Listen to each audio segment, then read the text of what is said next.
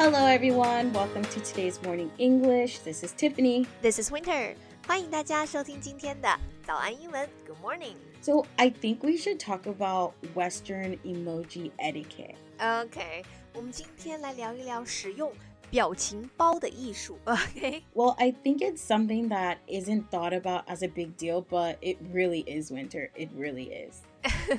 OK，我们今天呢就来一起跟 Tiffany 学习一下，就是我们跟 native speaker 聊天的时候，该怎么样来使用表情包呢？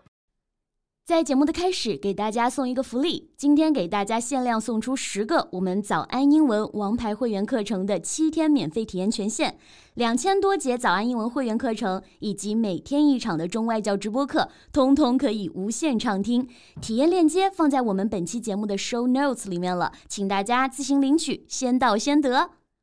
So, the main question is when should we use emojis? emoji，我们先来说一下这个词，OK，emoji，e m o j i，emoji。这个词就是我们平常说的表情。对吧？聊天的时候使用的那个表情，这个词呢，因为是从啊、Japanese 从日语里面来的，所以它从读音到它的拼写都挺日式的啊，大家看着可能觉得有一点点奇怪。回答就是 Tiff 刚刚的那个问题啊，When should we use emojis? So like, um, what about when you are flirting with someone? Oh. 是不是跟别人就是啊，那搭讪调情的时候会用到那种眉来眼去的时候会用到这个 emojis？Oh, yes. Even when you're not even trying to flirt, it could come off as you are by using emojis. But when you use certain emojis that are considered flirty, Oh, I recently read online there was a study of more than 4,000 online daters revealed that the emojis really do make a difference. Sending those heart emojis and kissy faces uh, makes a difference. 就是我之前有看到啊，说是调查研究显示，真的有很多就是约会的人 daters，就是他们的感觉啊，是觉得你经常用一些那种心形的表情 heart emojis，或者是啊、呃那种呃亲吻的表情 kiss 的表情 kissy faces，就是会很不一样，会有一些化学反应。 or even like the little devil emoji, like the purple devil emoji, or like it's like a little smirk emoji. If you are going to send like hey and one of these emojis next to it, that is a very clear sign that you are flirting, or it could be taken that way. Using emojis just show that you're interested in a certain way. OK。Smirk 就是坏笑，对吧？Smirk，S M I R K，smirk 就是坏笑的那个表情。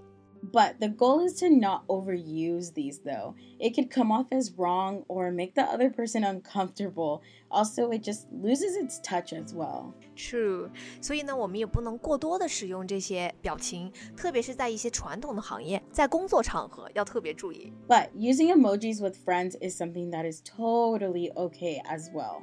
It can make the conversation fun and interesting. Sometimes just one little emoji can say a whole lot if you know the person who's sending it to you. You just understand the person better, so you understand their intentions.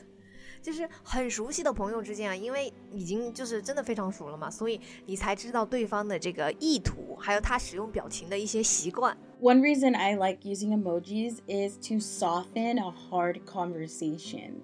For example, say you are breaking up with your boyfriend or girlfriend. Aww. Then they text back saying, We can still be friends uh, with a happy face next to it.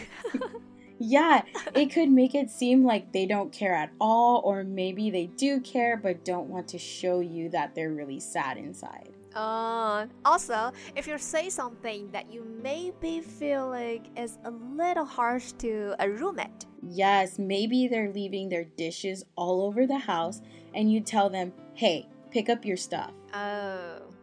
By adding an emoji to it can make it feel softer and more friendly. 比方说，就这种情况可以让那个狠话变得柔和一点，旁边再带一个 Q 一点的表情。 Yeah, perfect example. So, when would you not want to use an emoji? So, in America, it would be looked down upon using emojis with your like boss or supervisor. Yeah, I think it really depends on your work culture. 在北美呢，其实呃，大家把这个工作和生活的界限啊，会更加分明一些。就是工作场合呢，就是工作，不会说呃要你跟同事交朋友，或者是一定要啊呃称兄道弟、嘻嘻哈哈那样的哈。So work is work. Now you should probably just observe how everything is. yeah, right. Usually, if it is a business center job, you probably wouldn't use an emoji. Exactly. If you work for a place that is more laid back, then it's okay. I would just say don't use emojis in America with your boss. It could really come off wrong. Better to be safe than sorry, right? Right. I was thinking the same thing. Also, you shouldn't use emojis when you just meet someone, an acquaintance. 就是我们跟就是刚刚认识的这种泛泛之交，也最好不要用。呃，当然这是说跟外国人哈，这跟美国人啊、加拿大人啊这些。但是在中国，好像大家就是会会比较随意一点，直接上来就丢表情包了。Yes, that is like someone messaging you, "Hey," with winky eye emoji.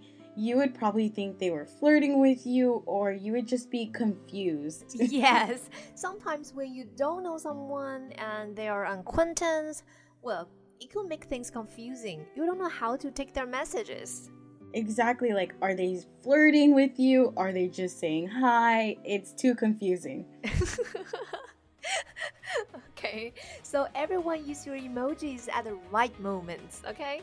Choosing the right emoji is everything. Remember that. Mm -hmm. Perfect. Well, I think that's all the time we have today. 今天的节目就到这里了。如果节目还听得不过瘾的话，也欢迎加入我们的早安英文会员。 成为会员，您就可以无限畅听我们每天一场免费的中外教直播课，以及两千多节原创系统课程了。今天我们限量送出十个七天免费试听权限，试听链接放在我们本期节目的 show notes 里了，请大家自行领取，先到先得。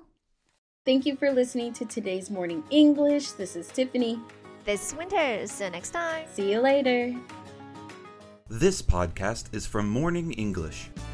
学口语就来早安英文。